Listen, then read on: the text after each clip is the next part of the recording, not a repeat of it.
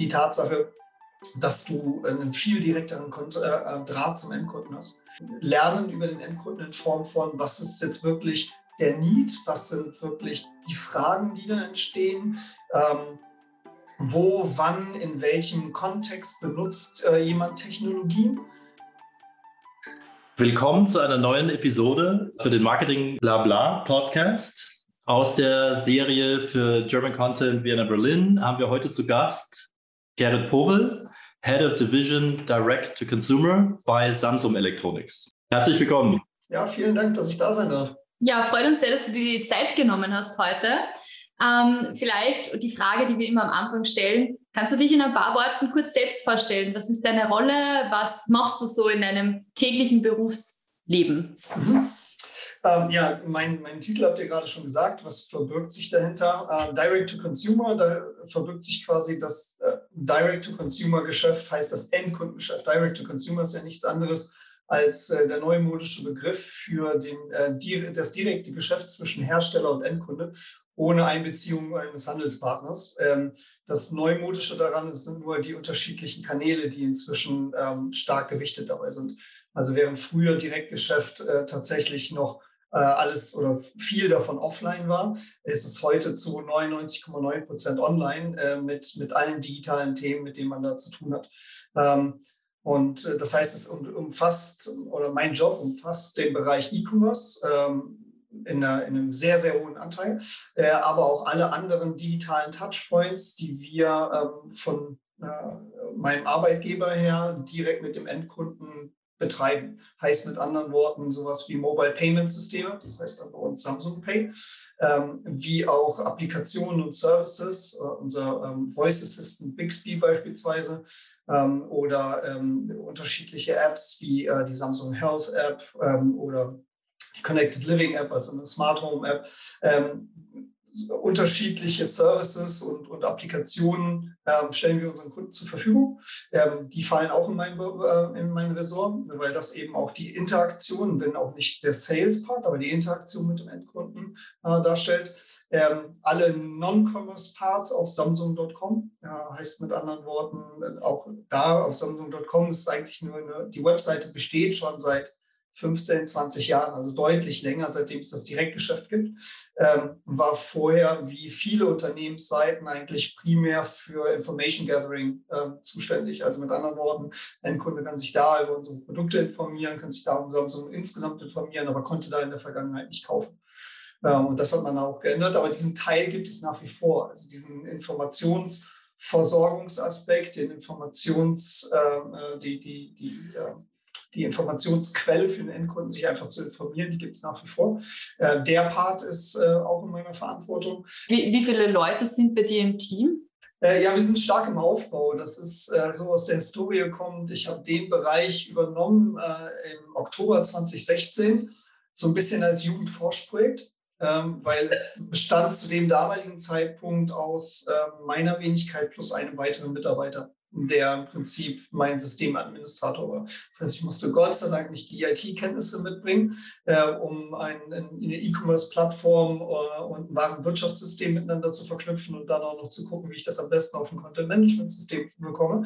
Ähm, das habe ich tatsächlich dann über die Zeit so ein bisschen äh, autodidaktisch mir, mir ähm, angelernt kein Wunder, ne? zu zweit und ja, ja. macht auch immer jemand Urlaub und dann stehst du halt da und musst halt trotzdem wissen, wie es funktioniert. Äh, aber da haben wir das Ganze angefangen. Es ging sehr schnell, es musste auch sehr schnell gehen, also weil wir sind ähm, überproportional stark gewachsen, äh, im dreistelligen äh, Wachstumsbereich äh, year und year. Ähm, und wie das bei Konzernen, wie das bei vielen Unternehmen ehrlicherweise immer so ist, ist, dass die ähm, personelle Struktur dem Wachstum nicht hinterherkommt. Also du ja. wächst viel schneller, du skalierst viel schneller von Businessvolumen her, als deine operativen Fähigkeiten mitwachsen. Ähm, und äh, dem sind wir auch zum, zum Opfer gefallen, beziehungsweise das war auch eine, zum Opfer gefallen, hört sich dramatisch an. Das war auch eine Challenge bei uns, ähm, dass wir gucken mussten, dass wir schnell genug die Strukturen nachziehen, um diesem Wachstum überhaupt gerecht werden zu können und operativ sauber zu skalieren. Äh, das ist so eine Hauptchallenge dabei. Und dann vor allen Dingen dieses Team nicht nur zusammenzustellen, sondern auch so äh, zu leiten, dass es funktioniert. Das ist, glaube ich, äh, tatsächlich eine, eine, sehr anspruchsvolle Aufgabe. Ja, äh, also das ist der eine Aspekt davon, nämlich der, der, der Teaminterne quasi. Welche Funktionen brauche ich, an welchen Stellschrauben muss ich mich verstärken, wo kann ich mit einer oder wenigen Personen schon relativ viel Impact auslösen.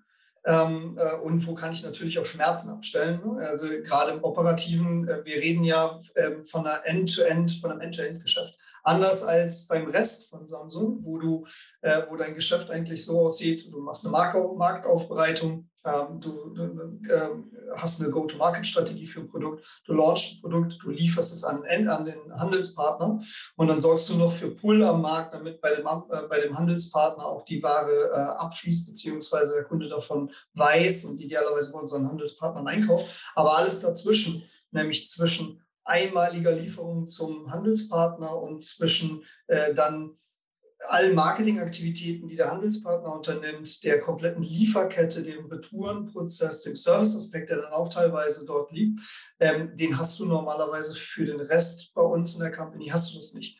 Ähm, jetzt sprechen wir bei Direct to Consumer aber, End-to-End -End heißt mit anderen Worten wirklich von Website-Bau, also dass überhaupt für ein neues Produkt eine Webseite entsteht, äh, über die, die Marketingaktivitäten, äh, den ganzen Performance-Marketing-Apparat, Produkt live zu bringen äh, und dann natürlich der komplette äh, Pick- und Pack-Prozess, das Fulfillment zum Endkunden, äh, mögliche Retouren, Serviceanfragen, das ist alles in der kompletten Kette äh, dabei.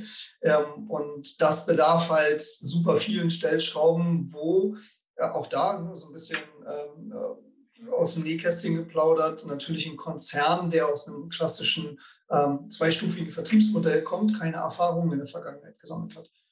Das heißt, äh, du, machst, du, du musst dann halt relativ schnell in der Lage sein, Lerneffekte zu erzielen äh, und die halt äh, relativ schnell auch umzusetzen in Form von Optimierung. Weil sonst machst du das zulasten des Endkundens und das ist äh, ähm, definitiv eine Sache, die bei uns ähm, im Zentrum des Interessens steht, nämlich dass du äh, bei allem, was wir in Richtung Endkunde vermarkten, egal ob produktseitig oder über in, in, äh, im Sinne des Direktvertriebes, ähm, du einen zufriedenen Kunden hast. Mhm. Ja. ja. ich finde es total spannend, dass ihr quasi genau den anderen Weg geht, wie es viele Startups machen, wo es eigentlich viele eben heutzutage vor allem im digitalen Zeitalter anfangen mit Direktvertrieb, Online, Website, E-Shop, äh, also E-Commerce schnell aufgesetzt und später dann erst versuchen, in den Handel zu kommen. Habt ihr historisch gesehen eigentlich genau das Gegenteil gemacht? Was nicht unüblich ist für einen Konzern. Ne? Also wenn man jetzt das mal mit anderen Konzernen vergleicht, dann ist das kein unüblicher Schritt. Ganz im Gegenteil, du hast ich sag mal, ähm, in der Vor-Covid-Zeit hast du natürlich nach wie vor viele Konzerne gehabt, die gar kein Direktgeschäft mehr haben. Ähm, du hast so ein paar New Kids on the Block, und das ist nicht despektierlich gemeint, ganz im Gegenteil, aber du hast ein paar Newcomer wie ähm, äh, wie Dyson oder Sonos oder ähnliches, also jetzt mal aus unserem Bereich gesprochen, aus der Elektronikbranche gesprochen, die relativ früh gleich am Anfang schon damit gestartet sind. Ja, oder auch ähm, Apple als, als äh, prominentes Beispiel. Ähm, äh, aber alle anderen sind eigentlich, also egal ob es jetzt Philips oder äh, LG oder wie Marken alle heißen, äh, gekommen sind oder auch Sony, mein ehemaliger Arbeitgeber. Du hast relativ viele äh, Marken, die aus einem traditionellen Handelspartnergeschäft kommen. Die haben dann vielleicht mal so ein bisschen Spin-off in Form von Flagship-Stores oder sowas gemacht, dass sie da auch mal selber verkauft haben. Aber in Wirklichkeit stand dann da meistens ein Partner in dem, in dem Shop selber, an dem man vorher verkauft hat. Und dann aber unter eigener Flagge. Also es ist auch noch nicht wirklich Direct-to-Consumer, weil das wirtschaftliche Risiko trägst du halt nicht sondern in dem Moment, wo du an den Partner faktorierst, ist End of Story und du hast das wirtschaftliche Risiko nicht mehr mit Lagerhaltung und ähnlichem. So, und das ist halt natürlich auch ein, ein, ähm, ein Paradigmenwechsel vom, vom Mindset von einem Konzern. Äh, Konzern ist eigentlich äh, immer darauf bedacht, äh, saubere Risikoeinschätzung zu haben und vor allen Dingen äh, Warenrisiko äh, bis zu einem bestimmten Punkt nur tragen zu müssen. Ähm, und wenn du dann äh, wirklich die nächste Stufe auch mitnimmst, nämlich die Vertriebsstufe an den Endkunden, äh, dann nimmst du auch ein zusätzliches Risiko mit über, was du normalerweise in Form von Konditionen jemandem bezahlst, dass, du, äh, dass das jemand anders trägt. Mhm. Ja. Mal, hast du schon sehr viel über Risiken gesprochen. Was sind denn dann die Vorteile aus eurer Sicht? Warum macht sie das dann überhaupt? Also ähm, ganz viele. Ne? Also die, das das Naheliegendste ist natürlich, naja, es ist ein lukrativeres Geschäft. Das ähm, ist auch nicht ganz von der Hand zu weisen, ist aber lange nicht der einzige Grund, ähm, weil, wie gesagt, es ist ein Trade-off. Du trägst mehr Risiko, du hast dafür eine höhere Marge zur Verfügung. Ja, das, also, das ist definitiv da.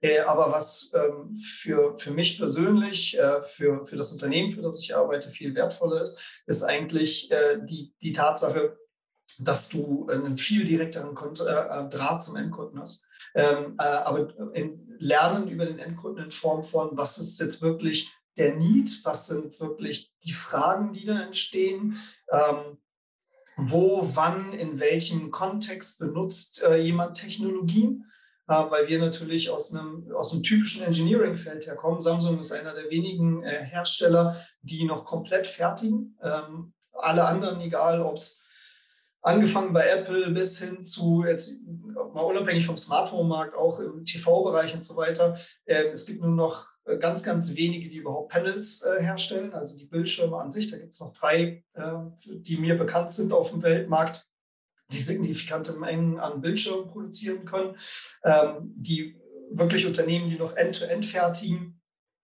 vielleicht zwei oder drei noch und das war's. Alle anderen lassen fremd fertigen.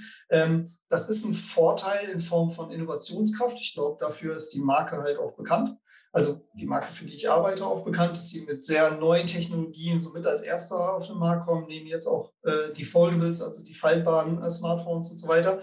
Ähm, aber du hast immer den Nachteil, du kommst aus einer sehr technischen, aus einem sehr technischen Pitch. Ja, das ist immer sehr featurelastig und so weiter.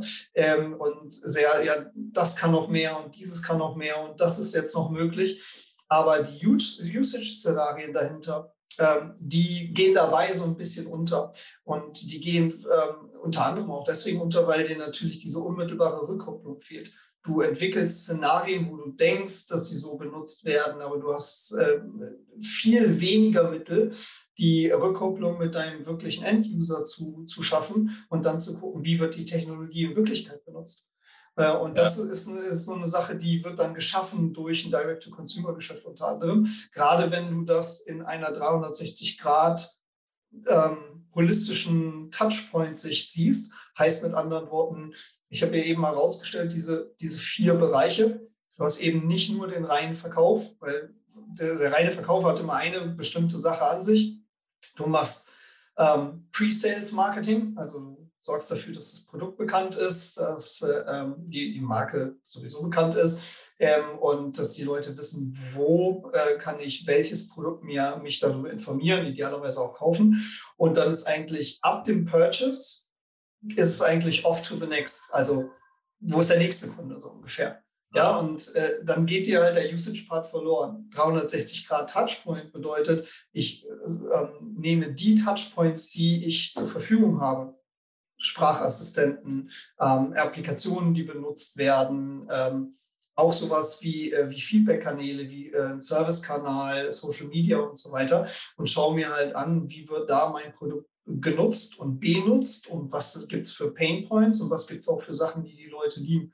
Und du kommst in eine viel stärkere 360 Grad Lifetime-Betrachtung äh, und siehst halt auch, okay, äh, wo müssen wir weiterhin gehen und wo müssen wir weiter unsere, unsere Bemühungen reinstecken ähm, und was sind halt auch die relevanten Themen, äh, womit du kommunikativ den Endkunden erreichen kannst. Ja, das, das, da hätte ich gleich eine nächste Frage noch dazu, ähm, weil wir haben gestern den Fall ja gehabt, dass WhatsApp, Facebook, alles war down und viele Unternehmen haben also ein bisschen festgestellt, okay, wieder diese Realization, wir sind ja da eigentlich nur auf einem gemieteten Platz auf einer fremden Plattform. Das sind ja nicht unsere eigenen Kanäle. Ähm, ist das Thema ähm, Kontrolle über die eigenen Inhalte zu haben und über den Platz, wo die veröffentlicht werden, Content Marketing, also aus der Content Marketing Sicht jetzt auch was, was da ein bisschen mitspielt bei euch? Also ich würde sagen, ähm, nicht, nicht wirklich, äh, weil du dir es, glaube ich, nicht leisten kannst, rein auf eigene Kanäle zu setzen. Du äh, limitierst dich ähm, ganz extrem dadurch. Ähm, und das ist das Thema, was wir äh, eingangs äh, mal hatten. Ähm, du ähm, adressierst oder du, du findest nicht dort statt, wo die Interaktionen äh, der Endkunden passieren. Du kannst natürlich mühsam versuchen, deine eigenen Kanäle aufzubauen. Das ist aber ähnlich wie, Achtung, jetzt kommt so ein, so ein Rollback für 30, 40 Jahre. Das ist so, wie man damals versucht hat, Technologiestandards pro Unternehmen durchzudrücken. So siehe für die, für die ganz alten Hörer VHS Betamax und Super 2000 so ungefähr. Für die etwas späteren dann die Minidisc und äh, ähm, äh, DAT und, und CD und, äh, und dann irgendwann MP3 und dann gab es eigentlich bei MP3 auch noch mal andere Formate. Ja? Also wir haben das da, das ist eigentlich eine ganz gute Parallele, weil immer dann, wenn du versuchst, ein eigenes Ökosystem aufzuziehen, kannst du Glück haben und es ist das, was sich nachher durchsetzt. Ähm, ja. aber, du, aber es ist eigentlich eher unwahrscheinlich. Und meistens sind es dann andere, sind Standards, die vom Konsumenten selber definiert und gebildet werden und entschieden wird. Ja, und äh, äh inzwischen gibt es halt Unternehmen, die genau nur darauf spezialisiert sind und dann sind es auch meistens äh, ähm, ganz, die, die, die Plattformen von Dritten. Das heißt, ich würde eher sagen, äh, für mich, wenn ich so auf den Markt im Moment ähm, äh, schaue, geht der Trend viel stärker dahin, äh, wie kann ich mich ähm, äh, unterbruchsfrei integrieren in die Plattform, die, wo die Leute eh sind und eh äh, signifikant viel Zeit am Tag verbringen. Ja? Also man hat es, mit gestern ist ein gutes Beispiel, äh, weil signifikante Zeit verbringen die Leute auf ähm, äh, Instagram, äh, wenn sie Nachrichten über WhatsApp schreiben. Facebook, ich persönlich ähm, glaube, das ist eher, das fadet gerade eher aus. Das ist aber eine rein persönliche Sicht der Dinge. Äh, ich glaube, du musst auch stärker nach Generationen äh, segmentieren dabei. Ähm, also Facebook ist sicherlich noch äh, was für, für meine Generation, vielleicht auch noch ein Ansatz für die, die danach kommen, aber für die, die, die Generation, die danach kommen, ist das, spielt das eigentlich nicht mehr so die Riesenrolle. Ähm, ja, genau, ja. Ähm, und, äh, und es wird ersetzt durch neue Kanäle. Und die werden, entwickeln sich auch ständig weiter. Und ich glaube, äh, die Unternehmen, die die Klaviatur am besten spielen können, nämlich das für sich erkennen, welche Zielgruppe segmentiere ich am besten, über welche Netzwerke, wo wird äh, in, in der äh, Generation in der Altersgruppe am meisten interagiert oder in welcher Kombination auch, weil das ist nicht immer nur ein Netzwerk, in welcher Kombination wird meistens viel äh, interagiert, über welche Themen und äh, wie kann ich mein Produkt, ganz unabhängig jetzt für, den, für das Unternehmen, für das ich arbeite, wie kann ich mein Produkt ähm, relevant in die relevanten Konversationen reinbringen, dass es einen Mehrwert schafft. Nichts mhm. ist äh, unerträglicher, als dass ich mich, als dass ich interagieren will mit anderen Menschen und ich werde mit irrelevanter, ähm, mit irrelevantem Advertising oder Product Placement bombardiert. Ähm, also das empfinde ich eher als lästig. Es gibt genügend Technologien, die sowas heutzutage auch blocken können. Das heißt, ich muss eigentlich viel mehr Zeit und Energie investieren, um äh, in die Identifikation der Inhalte zu gehen und dann einen echten Use Case ein bisschen äh, hoch, hochgegriffen, aber also dafür zu sorgen, dass ich da nur relevante Informationen ausspiele, äh, weil dann natürlich auch gleichzeitig meine, meine Chance der Conversion viel stärker ansteigt. Ja, aber bei dem, bei dem Stichwort Zielgruppen und wo finde ich die, ähm, beziehungsweise die Plattformen, die dafür geeignet sind, das ist ja wahrscheinlich bei euch auch ähm, nach, nach Produkten äh, segmentiert. Also ich kann mir vorstellen, dass eure High-End-Produkte im, im Smartphone-Bereich nicht unbedingt äh, auf TikTok gut laufen. Ja? Oder vielleicht gerade auf TikTok, weil die ganzen TikTok-Mommies, äh, die da das Ding bombardieren, äh, Lust auf solche Produkte haben. Ja, das kann natürlich auch sein. Ich bin jetzt fern von äh, einem TikTok-Experten. Ja? Ähm, also so grundsätzlich kenne ich mich noch damit aus, ähm, aber ich würde mich jetzt nicht gerade als Experten bezeichnen. Ähm, tendenziell hast du recht. Ähm, also wenn du in die, in die, ganz, äh, in die ganz große äh, Premium-Segmente äh, reingehst, dann sind natürlich die Kanäle, die äh, eher äh, jünger sind oder von der Zielgruppe eher jünger sind, ähm, auch ein Stückchen weit nicht uninteressanter, aber weniger relevant, äh, weil die Kaufkraft noch nicht dahinter steht. Und das hat einfach was mit Segmentierung zu tun und mit, ähm, mit Einkommensgefüge versus Alter. Ja, das sind also ganz einfache Mechaniken. aber du kannst dadurch, also das ist eine Indikation. Ich würde aber jetzt nicht sagen, dass du das total limitierst. Also wir limitieren nicht komplett ähm, komplett äh, einfach nur nach Netzwerk und sagen, so da findet jetzt nur Medium statt und da findet jetzt nur Premium statt. Ähm, weil ich glaube, dass äh, ähm, die Bereitschaft, äh, verfügbares Einkommen für Technologie auszugeben, wenn sie hochrelevant für mich ist, ist nochmal ja. eine andere Geschichte. Siehe ähm, Kameraequipment für TikTok. Ja, ist nicht gerade was, was, was wenig kostspielig ist. Und äh, da, da, stacheln sich die, die Content Creator auch gegenseitig hoch. Ja? So eine, äh, so ein, äh, das Segment, da kann ich gut einen, einen, einen, äh, Wettbewerber zitieren, weil in dem Segment äh, sind wir nicht unterwegs. Aber so eine äh, Sony Alpha, ähm, äh, Alpha 3, so eine Vollbild Vollformatkamera, die kostet mir eben zweieinhalbtausend, dreitausend Euro äh, und ist ein, äh, eines der beliebtesten Tools für Content Creator, egal auf, auf Instagram oder, oder, ähm, oder TikTok oder wo auch immer. Also dann, wenn es wirklich an den professionellen Grad angeht, dann findest du das immer öfter da drin. Insofern lässt sich das nicht eins zu eins äh, geben. Und jetzt könnte man sogar nochmal ein Schulterschluss wagen und sagen, äh, da wir zumindest in dem Direct-to-Consumer-Bereich auch äh, Technologie zur Miete anbieten, also dass du es gar nicht kaufen musst, das ist sowieso nochmal ein ganz anderer Aspekt. Ja, also von dem Aspekt her müsstest du eigentlich sagen, ich setze die Grenze gar nicht mehr, weil ich mache es verfügbar, ich mache es leistbar, in Anführungszeichen. Genau, das sind diese neuen äh, Finanzierungsmethoden. Aber wie genau läuft das bei euch? Kann ich jetzt sagen, ich hätte gerne, du hast es vorhin erwähnt, das Fold, äh, aber für 50 Euro im Monat.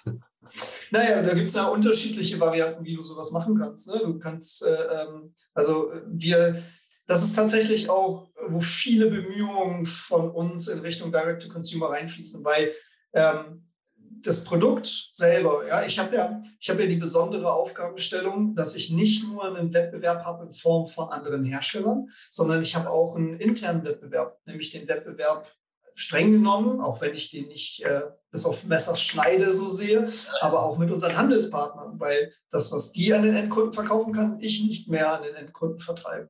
Ja?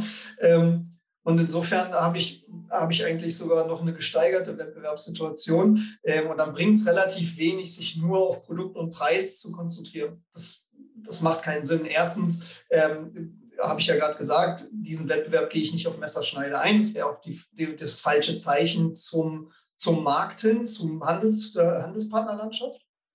Und äh, äh, zweitens ist es auch, ähm, äh, ist es auch nicht das, was wir anstreben mit einem Direct-to-Consumer-Geschäft, sondern wir wollen eigentlich eher über Services und Inhalte Mehrwerte schaffen. Ähm, und äh, zu den Services gehört zum Beispiel sowas wie äh, ein, ähm, ein Produkt auch zu vermieten ähm, da gibt es auch noch andere äh, Varianten. Also Miete ist eine davon. Es gibt auch noch sowas wie ein, äh, wie ein das nennen wir Upgrade-Programm, äh, wo du das wie eine Subscription eigentlich machen kannst. Du, ähm, äh, du beziehst oder zum, zum Release-Punkt, wenn das Produkt gerade neu ist, nehmen wir mal das Fold, ähm, das ist gerade rausgekommen, dann nimmst du am Upgrade-Programm teil.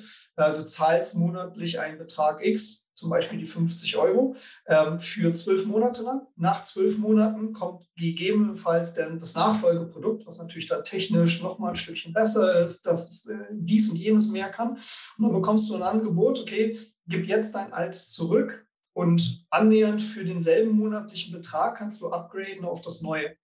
Das ist also wie so ein Netflix-Modell, wo du immer nur einen monatlichen Betrag zählst äh, und immer das, die neueste Generation von diesem, von dem Fold beispielsweise in der Hand hält. Ja, genau. Und dann gibt es noch Kauf auf Rechnung und so diese ganzen üblichen Bezahlmethoden oder eine ganz normale äh, Finanzierung.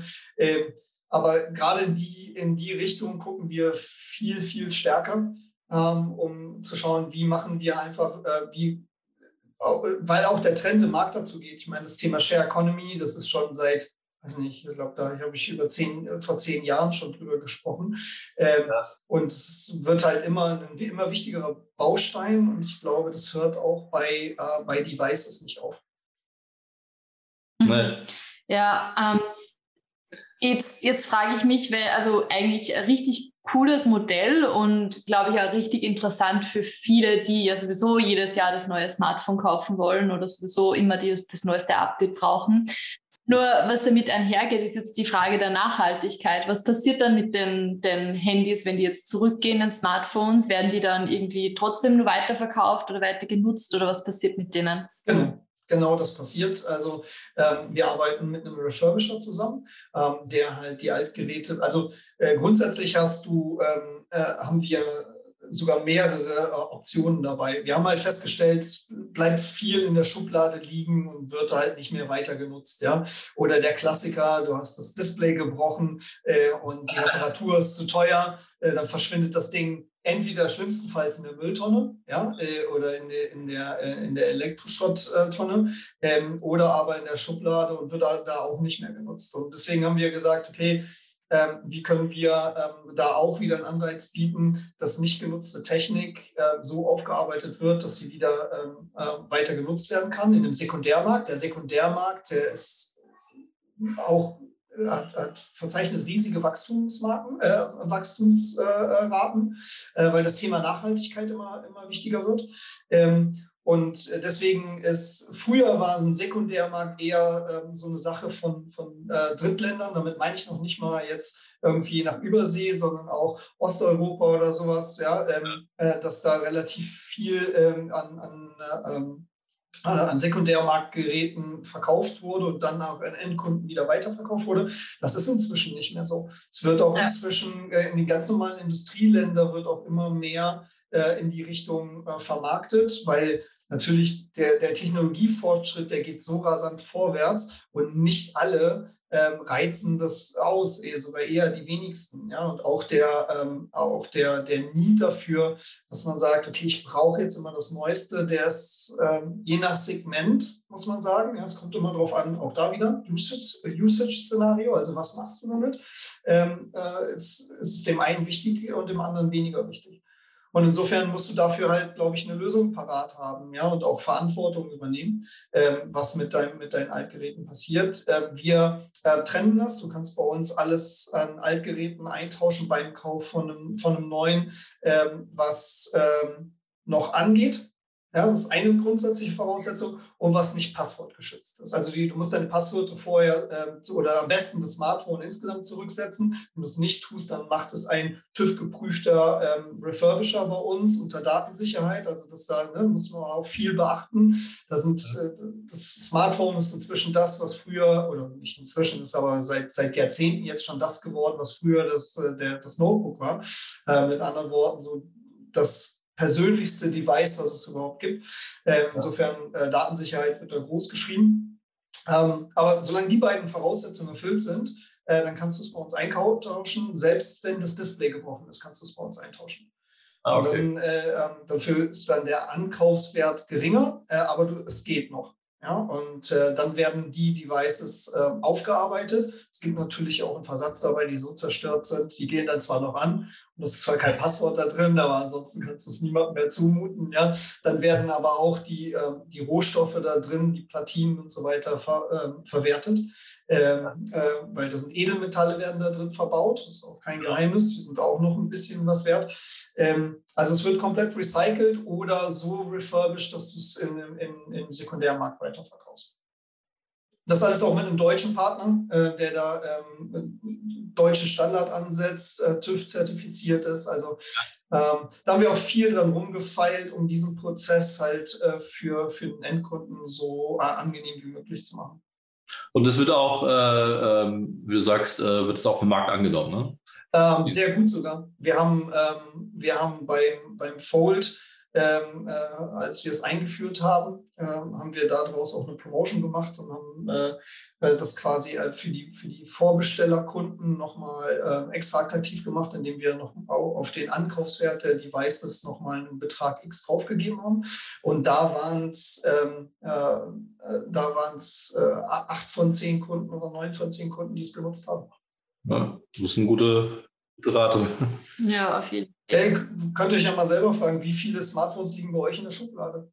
Äh, ich persönlich habe drei. ja, also das genau. ist äh, genau das ist der Punkt. Ich habe auch zwei noch aus, äh, aus äh, nostalgischen. Ich habe auch irgendwo noch ein altes Siemens. Das war das erste mit blauem Display. Und das war ungefähr Millennium-Wende. Äh, äh, ne? Also du erinnerst dich, die waren nicht mal handgroß, aber hatten schon so ein mini blaues Display. Ja, das war damals der, der neueste Shit. da kann man gar nicht Anfang, aber Nostalgiekunde, ja. Aber nein, du hast recht und ähm, das macht ja auch voll Sinn. Ähm, und du kannst ja auch nicht den Markt ähm, mit immer den neuesten Produkten abdecken. Ähm, das ist ja auch, also auch die, die meisten Konsumenten haben ja auch nicht äh, ich sag mal, die finanziellen Mittel, sich immer das neueste Fold oder, oder Konkurrenzprodukte zu holen. Äh, ich weiß, dass mein Sohn das gerne hätte, aber äh, ähm, dem wird das auch nicht so gestattet. Also von daher, das Problem hast du wahrscheinlich selber. Äh, äh, ne, das, ist, das macht dann schon Sinn, ähm, dieses, äh, wie ihr das sagt, den Sekundärmarkt ähm, oder für den Sekundärmarkt äh, die, die Geräte wieder aufzubereiten, die ja noch einiges können und auch auf Jahre hinaus was können werden. Also von daher ähm, sehr gutes System. Mhm, auf jeden Fall. Genau. Ähm, ich hätte noch eine andere Frage, ähm, wir sind jetzt schon sehr tief in diesem D2C-Thema und so drin. Ne? Ähm, ich glaube aber, viele HörerInnen würde auch interessieren, ähm, wie du jetzt persönlich denn dorthin gekommen bist, wo du jetzt bist, weil du hast gesagt, du bist jetzt schon sehr viele Jahre äh, im gleichen Unternehmen. Was hast du denn vor 2016 eigentlich? also ähm, das, ist, äh, das ist tatsächlich, ähm, ich habe mich relativ breit aufgestellt. Ich bin ähm, vor 13 Jahren zu Samsung gekommen, habe äh, damals angefangen als Vertriebsleiter für den Notebook-Bereich, für alles, was nicht Retail ist. Ähm, also ähm, oder was nicht Retail Chains sind, äh, Retail Chains aller äh, Mediamarkt, Amazon und Co. Äh, also alles, was so diese großen Handelspartner angeht, alles andere ähm, war damals mein Aufgabengebiet, auch schon ein Aufbauthema. Ich bin zu Samsung gekommen, da waren in dem Bereich drei Leute tätig äh, für ganz Deutschland, zwei Innendienstler, ein Vertriebler für ganz Deutschland und äh, habe dann zum damaligen Zeitpunkt ein Partnerprogramm aufgebaut ähm, und äh, auch einen Flächenvertrieb ähm, strukturell aufgebaut. Das war dann auch zum Schluss ein Team von zwölf Leuten oder sowas.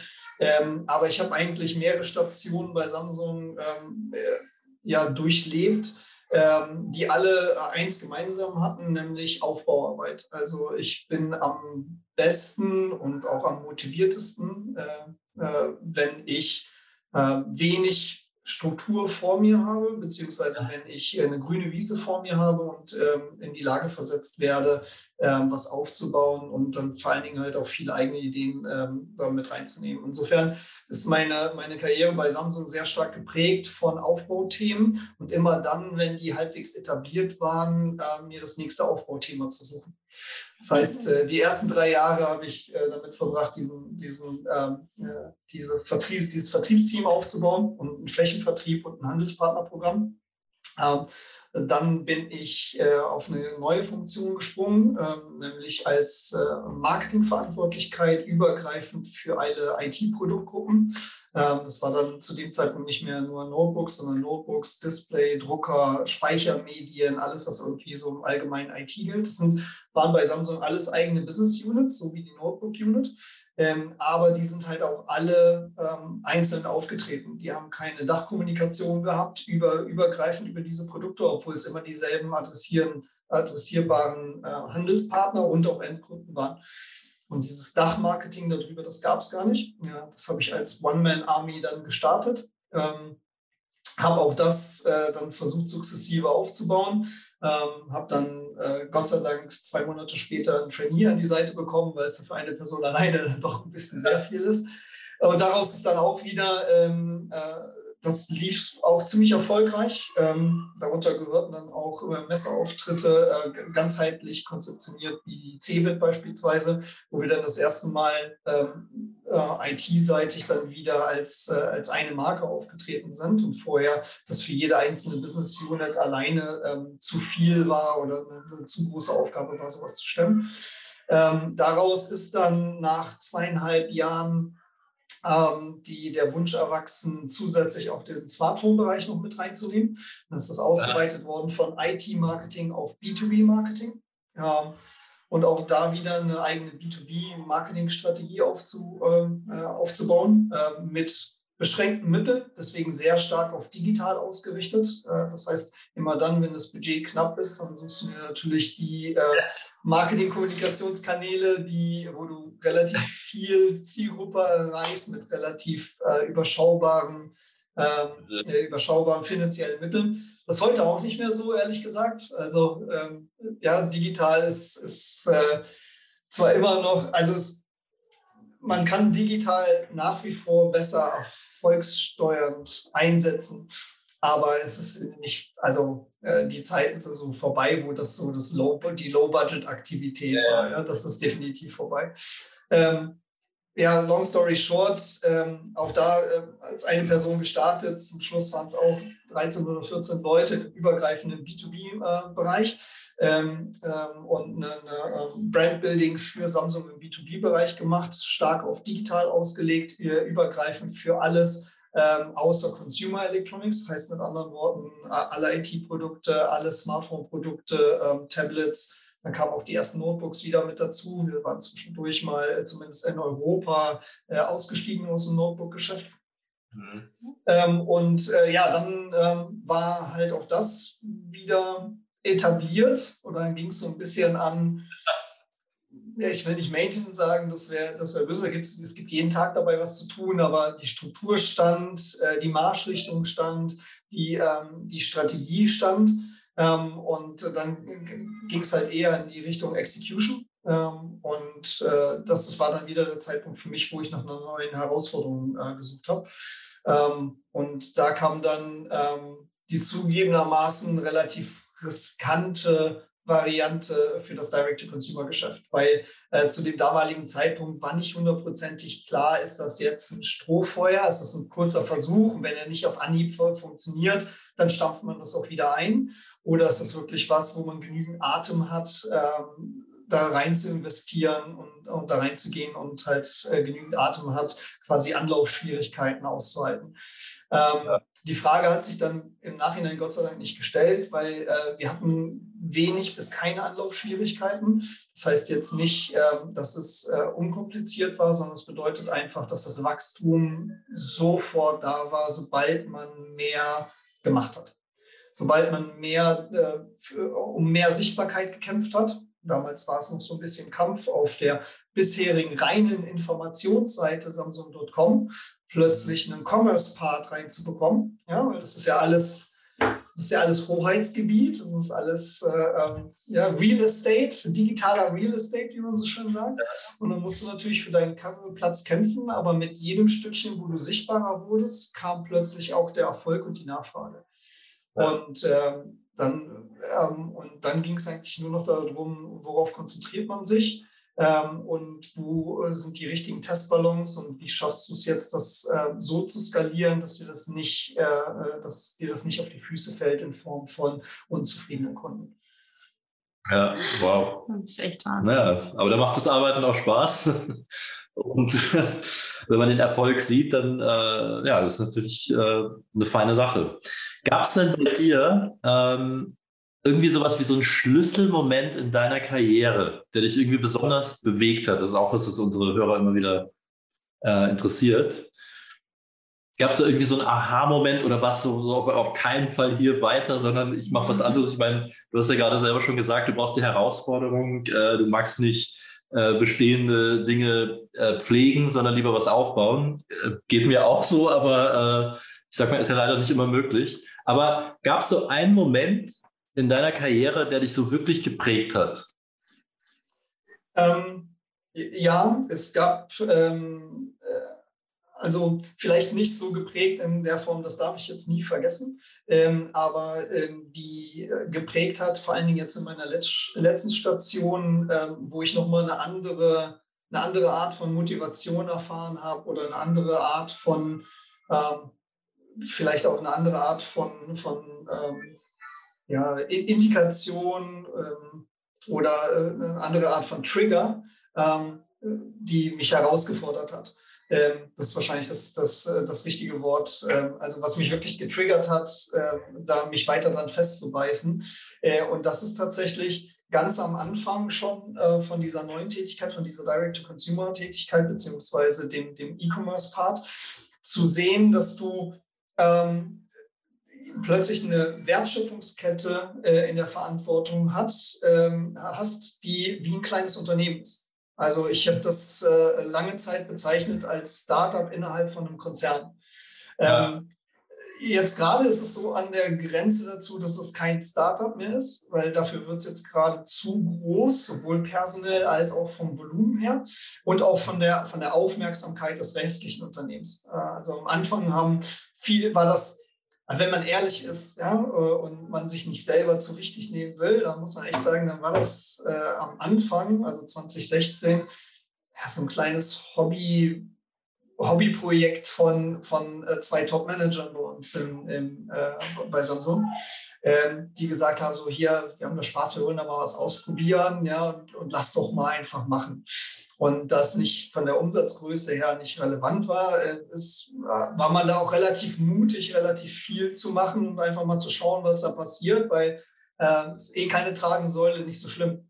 Ja, ähm, und äh, das hat mir extrem viel Freiraum gelassen, hat aber auch äh, mich in die Lage versetzt, wirklich ähm, innerhalb eines Konzerns von Anfang bis Ende, nicht nur für Teilbereiche, sondern wirklich von Anfang bis Ende komplett eigene Entscheidungen zu treffen äh, und dann halt auch Erfolg oder Misserfolg mit mir selber vereinbaren zu müssen. Äh, heißt mit anderen Worten, ähm, äh, alles im Blick zu halten, wie bei einem kleinen Unternehmen, von Warenbeschaffung, von Marktaufbereitung, ich habe es eben schon mal gesagt, bis hin zur Lieferung, auch mit dem teilweise dann äh, Ärger von Kunden klarzukommen. Ja, wenn, und selbst wenn es nur ist, weil das Paket nicht angekommen ist und äh, der, der äh, Versender deines Vertrauens einen Fahrer hatte, der es nicht abgegeben hat oder weiß ich nicht, ja, man kennt ja die ganzen Fälle. Aber in dem Moment, wo du bei Hersteller XY bestellt hast und dein Paket kommt nicht an, dann ist Hersteller XY schuld. Ja, ja mit, mit, damit klarzukommen, von Anfang bis Ende, ja, ähm, das ist halt schon und dann so ungefiltert teilweise auch äh, Reaktionen vom Markt in positiver wie in, in negativer Hinsicht zu bekommen, äh, das ist schon so ein Schlüsselmoment, weil du siehst halt einfach das, was bei dir auf dem Zeichenbrett entstanden ist. Die Idee zum Beispiel für eine Promotion, die Idee für einen neuen Service oder sowas, die wo du jedes einzelne Stückchen kennst, wie das entwickelt wurde, der Service, wie du mit, ähm, mit deine, deinem, deinem Legal Department, mit dem Partner, mit, äh, äh, äh, mit äh, den, den Systementwicklern und so, so zusammengesetzt hast und das zusammengefrickelt hast, dann ausrollst und siehst, dass es plötzlich vom Markt angenommen wird, das ist halt, das gibt einem eine gewisse ähm, Befriedigung, die du in einem Konzern normalerweise nicht erfährst, weil du immer nur für einen Teilbereich zuständig bist. Du siehst nicht unmittelbar den Erfolg von deiner Arbeit. Und das hast du halt in diesem Direct-to-Consumer-Bereich extrem stark. Du, du siehst unmittelbar den Erfolg nachher auf dem Papier von deiner Arbeit. Du siehst, war die Aktion erfolgreich, war sie nicht erfolgreich. Du siehst, äh, wie ist meine Retourenquote von, von, von dem, was ich gerade gemacht habe oder nicht, wie viele Beschwerdefälle gibt es oder nicht. Ähm, oder eben, wie stark ist der Umsatz in der Woche gestiegen aufgrund äh, von den beworbenen Produkten, weil du dir da halt was Neues hast einfallen lassen. Ja. Und das ist halt mega befriedigend, ähm, weil das ist, kann schmerzhaft und, und äh, äh motivierend gleichermaßen sein. Das hängt immer ganz davon ab. Man muss also mit beidem klarkommen können. Aber wenn das funktioniert, dann ist es halt, äh, dann ist es halt super spannend und, und sehr motivierend. Mhm. Ja, super. Ja, das kann ich 100% nachvollziehen. Also ich glaube, das ist auch äh, als Mitarbeiter sicher extrem zufriedenstellend ist, wenn man da alles mitbekommt und eben, wie du sagst, das, was, was ja sonst in solchen Konzernen oft das Problem ist, dass man sich irgendwas ausdenkt, irgendeine Strategie, die dann eh erst 100 Schritte weiter irgendwann mal vielleicht äh, in den Markt kommt. Das ist natürlich dann schon sehr viel äh, ja, schöner, das einfach mit anzusehen, die ganze Kette da zu sehen, bis zum Schluss, was dann beim Konsumenten, der Konsumentin ankommt. Zumal du es nie hundertprozentig identifizieren kannst. Also bei dem, bei dem äh, Gegenbeispiel, was du gerade gebracht hast, ähm, habe ich da überhaupt, also wie viel Anteil hat denn meine Arbeit daran? Ja, du weißt, du, also du kannst es immer schätzen, ja, das, ist, das hat auf jeden Fall auch was, ne, das, da, da hat mein Part auch gut funktioniert, aber wirklich festmachen kannst du es nicht. Ja? Und das ist halt der große Unterschied. Du hast einen riesengroßen, Ident also riesen ähm, hohen Identifikationsfaktor in diesem Direct-to-Consumer-Geschäft drin. Mhm. Also das ist, glaube ich, so der, der Hauptunterschied. Was uns interessiert, ist zum Beispiel auch, sagen wir, der Dachraum im Verhältnis zu anderen Märkten und so weiter. Habt ihr da irgendwelche Vergleichsmöglichkeiten? Kannst du sagen, dass zum Beispiel D2C in den Dachländern oder gerade in Deutschland ähm, besonders gut läuft oder ist es in Amerika oder Asien noch ein ganzes Stück anders? Hast du da irgendwelche Vergleichswerte? Also ich bin, ähm, äh, Samsung ist komplett länderspezifisch organisiert. Das heißt, ich bin auch tatsächlich für Deutschland spezifisch ähm, ähm zuständig. Für äh, Österreich und Schweiz gibt es eigene D2C-Einheiten, äh, genauso für alle anderen äh, Subsidiaries, also Niederlassungen in den, in den anderen Ländern. Aber ähm, speziell bei dem Unternehmen, bei dem ich tätig bin, ist es äh, äh, extrem verbreitet, dass so dieser gegenseitige Vergleich von Land zu Land äh, immer noch mal herangezogen wird, so um wahrscheinlich auch um jede einzelne Länder so ein bisschen zu triggern und, und herauszufordern. Das funktioniert auch teilweise relativ gut. Ja, äh, dieses, diese Herausforderung. Ähm, aber das ist, ein, das ist ein Thema, was sich durch die Bank wegzieht. Äh, also Direct-to-Consumer ist kein geografisches äh, Phänomen für bestimmte Länder. Natürlich hast du etabliertere Märkte, wo das schon länger etabliert ist, wo äh, erstens die die, die, ähm, die Wettbewerbslandschaft das in einem spezifischen Land schon äh, etabliert hat oder sehr viel länger macht. Ähm, oder aber wo, das, äh, wo die ähm, Niederlassung selber schon länger ein Direct-to-Consumer-Geschäft hat. Also im Sinne von etabliert, weniger etabliert, ja.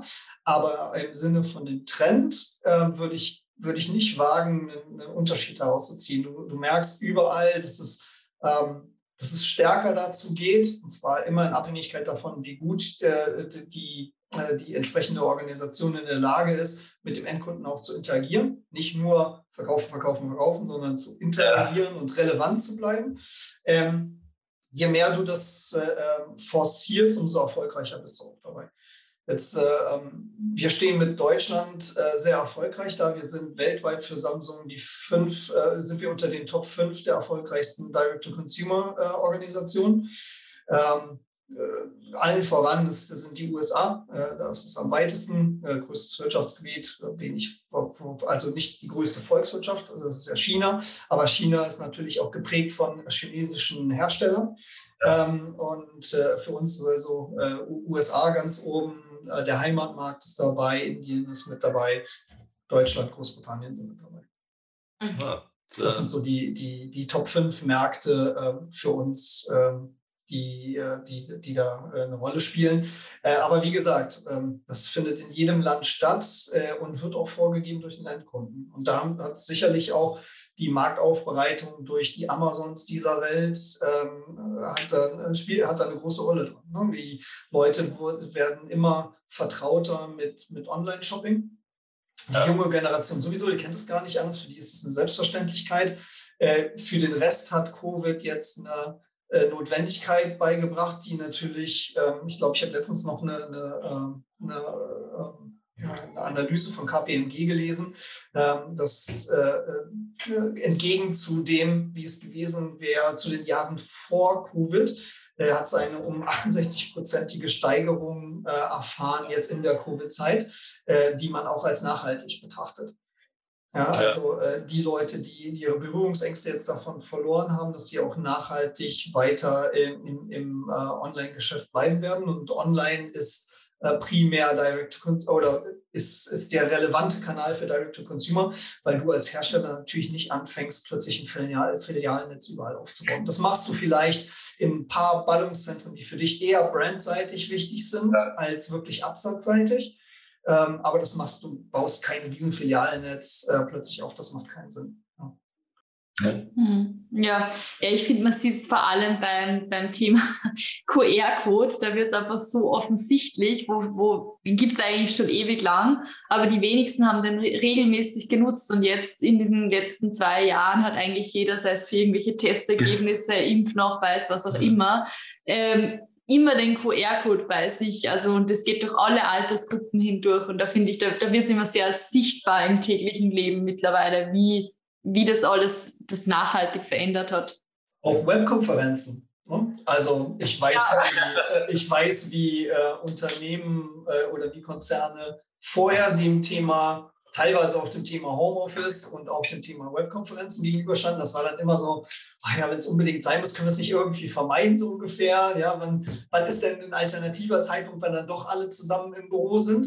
Ähm, und auf, auf äh, harte Art und Weise musstest du halt und dann geht es plötzlich auch und dann sind die Ressentiments von gestern, die sind äh, das neue Arbeiten von, von heute und morgen. Ne? Also und äh, das ist, hat sich auf ganz viele Branchen ähm, exponentiert ähm, und hat halt, glaube ich, einen Technologieschub äh, jetzt unabhängig, also Technologieschub meine ich jetzt auch nicht im Sinne von, von Devices, also von Endgeräten, sondern Technologieschub insgesamt, Verständnis, Technologieverständnis ähm, äh, gesorgt, der, der äh, so, glaube ich, kein zweites Mal in den letzten 100 Jahren da war.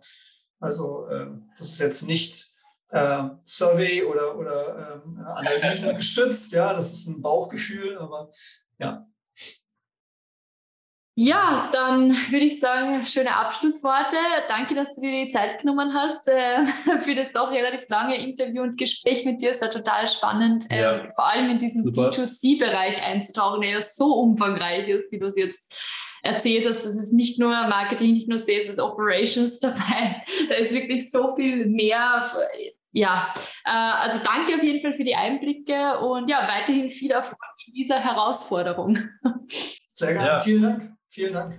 Das war's auch schon wieder mit dieser Folge von Marketing Blabla. Vielen Dank fürs Dabeisein. Wenn euch die Folge gefallen hat, würde ich mich freuen, wenn ihr dem Podcast folgt, um keine weiteren Folgen mehr zu verpassen. Weitere Infos zum Thema gibt's auch auf Instagram bei @marketingblabla. Ich freue mich außerdem immer über euer Feedback oder Kommentare. Ganz einfach via Instagram Directs oder via E-Mail an victoria.hufnagel.livest.at. Bis zum nächsten Mal.